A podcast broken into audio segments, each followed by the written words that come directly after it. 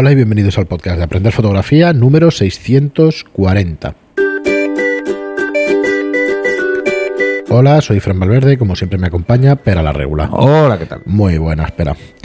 Pues aquí seguimos un programa más, el 640, hoy viernes 15 de enero, en el Ecuador del mes, y con una... Supongo que cuando escuchéis esto ya se habrá pasado un poco el tema del, del Filomena, ¿no? Del Frente Frío. Pero en principio se acaba esta, esta semana que estamos Sí. grabando, o sea que este ya es el de eh, el viernes. Está- sí, estamos a martes, este es el podcast del viernes y esperamos que ya pues haya vuelto un poquito a la normalidad, aunque la nieve supongo que tardará en desaparecer si no porque se ahora van es hielo. las temperaturas. Yo ahí, ayer lo que alucinaba en las en la televisión es ver cómo caían los carámbanos de hielo y todo lo- el- la nieve de los tejados a la calle. Sí. Qué peligroso es eso, macho. Eso es muy peligroso y en una ciudad más porque cae desde una altura brutal. Claro, Son- muchas veces son kilos y kilos de nieve. Sí, ver las películas, ver las cosas que pasaban en Edad Media, en otros tiempos y tal. y- pero ¿por qué no salía la gente a la calle? Pero qué tontería, soy tontería. No, no, Sal tú a las 6 de la tarde o a las 7 de la tarde con noche cerrada y que te puede caer un carambano en toda la cabeza. A ver qué ganas tienes de, de salir. Bueno, pero pues nos quedamos en el anterior Sí. programa. Bueno, antes, antes de empezar con este, bueno, decir que ya tiene, tienen un curso nuevo en, en la plataforma. Correcto, Que se correcto. nos pasó en el programa anterior, decirlo. Sí. Que tenéis un curso que es de esquemas de iluminación para moda, donde eh, trato la fotografía de moda catálogo, que lo hemos visto en otros cursos, pero nos podemos recrear un poco más, eh, puesto que estoy utilizando eh, la herramienta Satellite 3D, y así os podéis recrear. y podemos ver mm, desde diferentes visiones cómo podemos iluminar para conseguir el resultado que esperamos. Eh, y tenéis varias formas de hacerlo. Bueno, tenéis la evolución de cómo debería ser o en qué situaciones pues lo podemos hacer de una forma u otra, pero así lo veis. Luego tenemos esquemas de iluminación para moda eh, editorial, en este caso, que es más como más publicitaria o buscando más eso. Y ahí veréis diferentes esquemas que vamos trabajando, pues, eh, bueno, todos, para que os deis cuenta de cuáles son las ventajas, cuáles son los inconvenientes, eh, qué equipo es necesario y tal. Así que eh, podréis llegar a diferentes estilos o formas de entender esas iluminaciones, eh, teniendo en cuenta eso, que deberíamos poder conseguir, por ejemplo, un cuerpo entero, igual que hacemos en catálogo, pero que el juego de las sombras sea mucho más interesante y sea más atractivo o resalte más la imagen de la marca, ¿eh? porque en moda se hace más el tema de la imagen de la marca en un, en- cuando es editorial y lo que es, eh, aunque también se usa para vender, y lo que es moda catálogo es simplemente maniquí y, y a mostrar la ropa, ¿no? Eh, que aquí os daréis cuenta de que a veces solo mostramos pues la blusa o solo mostramos la falda o solo mostramos un bikini y entonces os pongo esos ejemplos y luego pues por ejemplo veréis que, que en, lo que es moda editorial lo que aunque solo vayamos a vender una cosa una prenda lo que hacemos es vender un, un- lifestyle, un estilo de vida, una forma de, de entender cómo, cómo vas a ir vestido, cómo te vas a mover, ¿no? Y ahí sí que es muy importante jugar eh, con las personalidades. ¿no? Por ejemplo, en el primer tipo de fotografía, eh, la expresión de la modelo es lo menos importante, como si es absolutamente nula. Y en este caso ya incluso. empieza a cambiar. Empieza a cambiar, aunque no es extremo, no es tanto como en publicidad, pero empieza a cambiar. Y aquí es muy importante tener claro el tema de la textura. ¿Y por qué es muy, muy importante? Porque os vais a encontrar que tenéis que hacer fotos a cosas que tienen una textura rugosa o que tienen una textura muy lisa y por lo tanto brillan. Entonces, esta herramienta nos permite jugar con el brillo de la prenda, con lo fina que es la prenda, con lo que refleja la luz la prenda. Y esto, la verdad es que es muy Una útil para probar situaciones críticas. ¿eh? Es decir, bueno, voy a hacer una foto, por ejemplo, a una chaqueta de cuero negro y la voy a iluminar. ¿Mm? Bueno, pues esto lo veis en el curso. Y entonces os daréis cuenta de que de cómo se juega con este tipo de situaciones. Muy bien, pero pues hace- echarle un vistazo en aprenderfotografía.online o en estudiolightroom.es.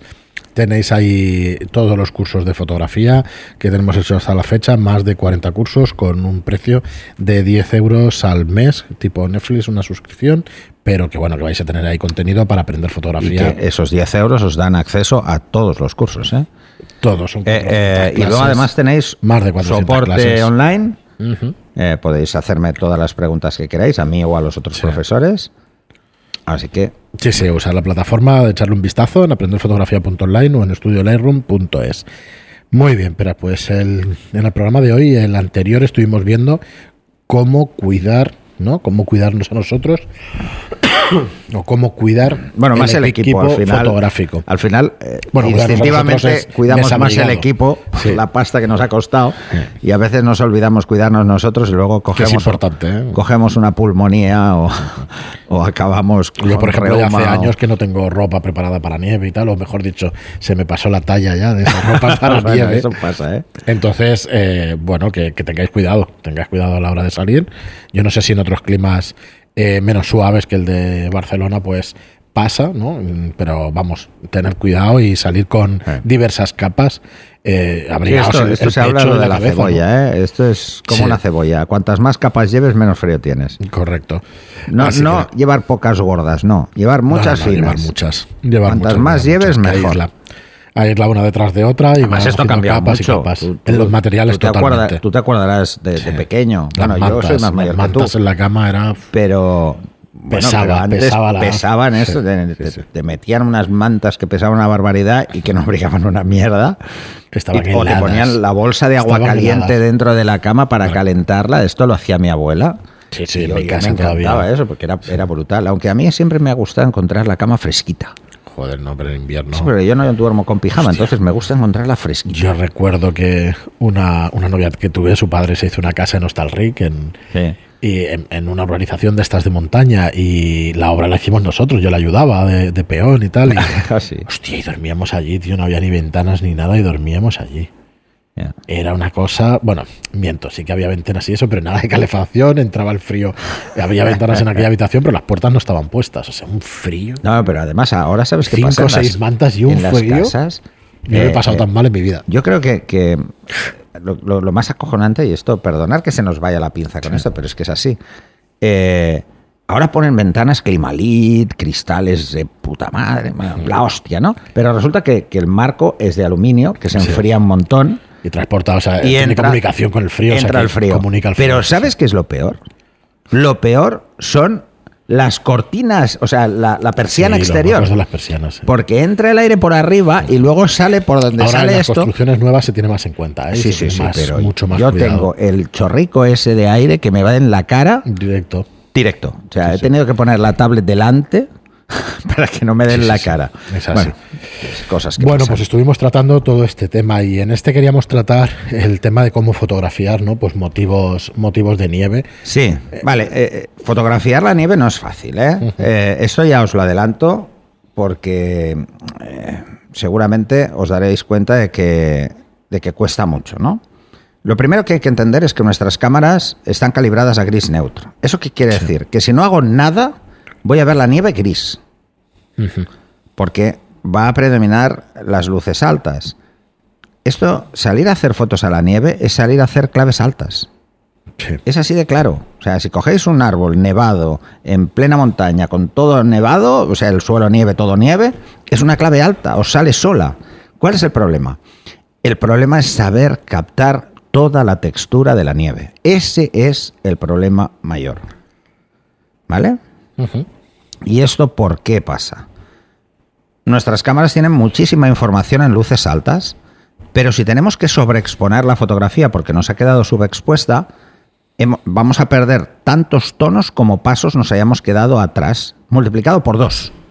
Es decir, si pasamos em, un paso solo y pas- pasaremos de tener, en lugar de haber, de haber conseguido 32.000 tonos, tendremos 16.000. Pero si nos hemos pasado dos, tendremos 8.000. Y si nos hemos pasado tres, tendremos 4.000. Ese es el problema. ¿Y qué pasa entonces si teníamos 4.000 y tengo que subir esos pasos? Pues que se va a inventar la información. Eso es el ruido. ¿Vale? Así, Vale, vale. todo lo que nos hemos ahorrado en la nieve de ruido térmico, lo vamos a meter nosotros con una exposición incorrecta. En la nieve hay que exponer, en el mejor de los casos, que es sombra, a más dos. ¿Mm? Porque es blanco. y lo vamos a identificar como blanco.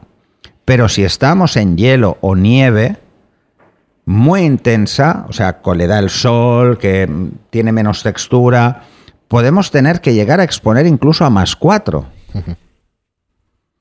Y vuestros exposímetros no llegan a más, a más 4. Entonces, ¿qué hay que hacer? ¿Cómo podemos hacer esto? Hay dos técnicas muy básicas. Uno es hacer una medición y llevar el exposímetro en función de cómo le está dando la luz. Pensar que la luz refleja en el mismo ángulo que, en el que incide. Si tenemos el sol a la espalda y tenemos una pared nevada delante, toda la luz que da el sol refleja. Ese sería el caso máximo, donde nos vamos a ir a la mayor exposición. El motivo devuelve toda la luz que puede. De hecho, devuelve mucha luz. No toda, pero sí mucha luz, ¿vale? No toda, porque aunque sea blanco. Ahora, si nos está generando ese efecto espejo, es, quiere decir que es hielo, entonces sí que tenemos un problema, ¿eh? porque esto sí que no podremos bajar de, más 4. ¿Qué vamos a hacer entonces? Lo ideal es buscar una, una, zona intermedia para exponer al máximo de nuestro exposímetro. Si es de más 2, pues algo que sea más 2. Si es de más 3, algo de que sea más 3. Si esto no lo tenemos muy claro, no lo tenemos, o sea, pensamos que no, no lo podemos cuadrar, no nos quedará otra, y eso no nos cuadrará por un tema de falta de experiencia. ¿eh? Pensar que, que, las zonas en sombra estarían en más 2, la nieve. Las zonas que están entre sol y sombra estaríamos en más 3, y las zonas que están a pleno sol estarían en más 4. Si esto no lo tenemos claro o no tenemos muy claro cómo nos está afectando la posición de la luz del sol, y ojo, los días nevados más difíciles son cuando está el sol. ¿eh? Cuando no hay sol es muy fácil. Porque estaréis en situaciones de más dos o más tres. No pasaréis nunca de ahí. Bueno, pues sí, esto no lo entendemos del todo, no lo tenemos muy claro, no somos muy capaces de cuadrarlo bien pues nos va a quedar utilizar una técnica que ya sabéis que a mí no me gusta nada, porque no se aprende, estoy convencido de que no se aprende, eh, pero que es el derecheo. Es hacer una fotografía e ir abriendo hasta que tengamos todo el histograma enganchado a la derecha. Pero enterito, ¿eh? O sea, que veáis que se va todo. O sea, si baja un piquito pequeño, no, ese os lo coméis con patatas. Pues una vez lleguéis al límite, darle medio paso más o un paso más. Disparando en RAW. ¿Vale? Sí, sobre si vais a disparar en JPEG, no os paséis nunca del histograma, ¿eh? no dejéis que, se parta en ningún caso. Se perderá esa información. Tener, tener en cuenta que en el RAW es fácil que podáis recuperar tranquilamente entre uno y dos pasos, si habéis sobreexpuesto. Pero ojo, si existe alguna zona de brillo especular, esa se pierde. No hay textura. Ya, está bien que se pierda. Es brillo especular y no. Sí, pero ojo, hace halos. Esa zona hace eh, efecto posterización y queda muy feo. ¿eh? Si es una zona pequeña, vale. Si no es una zona pequeña, no, lo, no lo llevéis al límite. ¿eh? Esto es como hacer una foto derecheando a, un a una persona. No se puede. ¿Por qué no se puede? Porque la única referencia que tenemos clara del blanco o son los dientes o es la conjuntiva. Entonces, si quiero derechear un retrato, o sea, no, llevarlo al límite es demasiado arriesgado, porque esas zonas las podría llegar a perder, ¿no? Bueno, pues aquí, ¿qué pasa? Eh, que no os dé tanto miedo iros a, a, luces altas, porque es más fácil recuperarlas, y de hecho, recuperándolas, no, no vamos a perder información, sino que vamos a colocar la información donde le toca. Si hemos capturado, y aquí veréis el ejemplo contrario, hemos capturado 16.000 tonos y resulta que solo necesitaba 8000 y bajo un paso la exposición, o sea, en, revelado. Le estoy diciendo, oye, quédate con los 8000 que te tocan. Los otros 8000 te los puedes cargar porque es que no existen, no están. ¿Vale? Y por eso no hay ruido. Por eso las imágenes quedan más limpias. ¿eh? Esa es la diferencia. Es si tengo que sobreexponer, se va a inventar tonos. Si tengo que subexponerla, o sea, bajarla, no, va a descartar los que no están. ¿Mm? Porque en teoría no están. Está fuera de su zona, ¿no? Por decirlo de alguna forma. Esto, los que venimos del químico y el sistema de zonas lo, tenemos un poquito más claro. Por eso os recomiendo que eh, esto lo explico en el curso de iniciación os recomiendo que entendáis esos conceptos porque os pueden ayudar muchísimo, ¿no? Y una cosa para acabar, el, el tema de hacer fotografías mientras está nevando, ¿se parece en algo al tema de la lluvia? Hacer fotografía con la lluvia para captar esos copos que están Es cayendo más y eso, fácil con que la nevadas lluvia. Es copiadas, bastante más fácil que la lluvia, ¿vale? Pero solo os diré un truco muy sencillo. Bueno, es que no es un truco, es de sentido común, ¿vale? Si hay una zona donde hay más luz en el cielo, ponerla a vuestra derecha o es- o vuestra izquierda. No la pongáis nunca detrás Que te realce la textura, ¿no? para que tenga textura, porque es que si no, no vais a ver la nieve. Claro. Y ojo, importante, esto precisamente con... Bueno, luego, luego me acordaré el nombre. Es igual. Eh, sobre todo, cuando hagáis una foto de algo que está nevando, no solo eso, tener la luz lateral para que tenga la textura de la nieve, sino que vigilar sobre todo el fondo. Que el fondo sea más contraste. oscuro, porque si no hay contraste no vais a ver nada. O sea, una nevada en un fondo nevado no se ve. Y si eso no vale, digo, es que no vale. El flash. Sacáis el flash de la cámara, lo ponéis un poco lateral y le pegáis un flashazo. Os congelará la nieve porque capturará esa zona con más luz, o sea, podéis bajar la exposición un pelín y que llene el flash y darle tiempo. Entonces el flash congelará, pero el fondo lo veréis porque habéis dado más tiempo. En vez de, ¿entendéis del juego, sí. no? Eh, O sea, cerráis, pero bajáis, pero perdiendo un poco, ¿eh? Para que tenga que estar un poco más tiempo. Entonces el flash actuará solo en la primera fracción, si es en la primera cortinilla, en las primeras décimas de segundo, ahí actuará y congelará la nieve. Esto os puede ayudar. Sí, realmente no tiene, no tiene mucho más. Muy bien, pero pues hasta aquí dejamos el programa de hoy. Eh, Oye, mandadnos vuestras fotos de nieve de estos días porque habrá material y material Seguro. y material. Muchísimo. Y nada, aprovecho la ocasión para deciros que existe un grupo de Telegram donde hay un montón de fotógrafos, aficionados y profesionales interactuando, que hay más de, más de 2.000 participantes. Y, Somos y que, bueno, 2064 ahora. Sí, sí, es una barbaridad. Y que bueno, que en general se lo pasan muy bien, muy bien hablando de fotografía. Así que nada más por hoy. Muchísimas gracias por estar ahí. Gracias por vuestras reseñas de 5 estrellas en iTunes y por vuestros me gusta y comentarios en iBox. Gracias y hasta el próximo programa. Hasta el siguiente.